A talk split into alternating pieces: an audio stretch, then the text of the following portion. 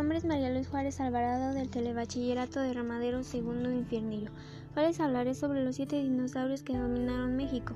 Lo interesante es que según la Universidad Nacional Autónoma de México, en el país se han encontrado varios yacimientos repletos de fósiles que dan luz sobre las distintas especies que poblaron el país. Algunas de esas especies son Saurornithoteles. Esta especie no superó los 2 metros, pesó de 20 a 35 kilos. Sin tarsos con 40 kilogramos de peso, este animal habitó en México hace 200 millones de años. Llegó a medir 3 metros de alto. Gorgosaurus. Pesando 3 toneladas, se caracterizó por tener extremidades traseras largas y musculosas. Kritosaurus vivió hace 70 millones de años. Se conoce comúnmente como dinosaurio pico de pato por la forma anatómica de su hocico.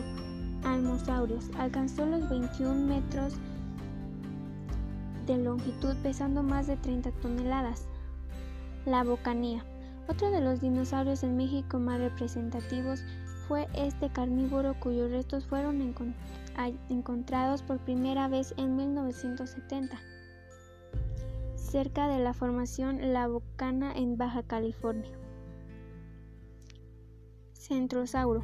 Vale la pena mencionar a esta especie cornada, un herbívoro que alcanzó las 3 toneladas de peso con una longitud aproximada de 5 metros.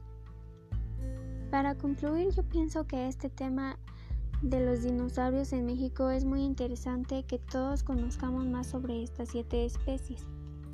Muchas gracias por su atención. Les invito a seguirme en mi podcast y hasta pronto.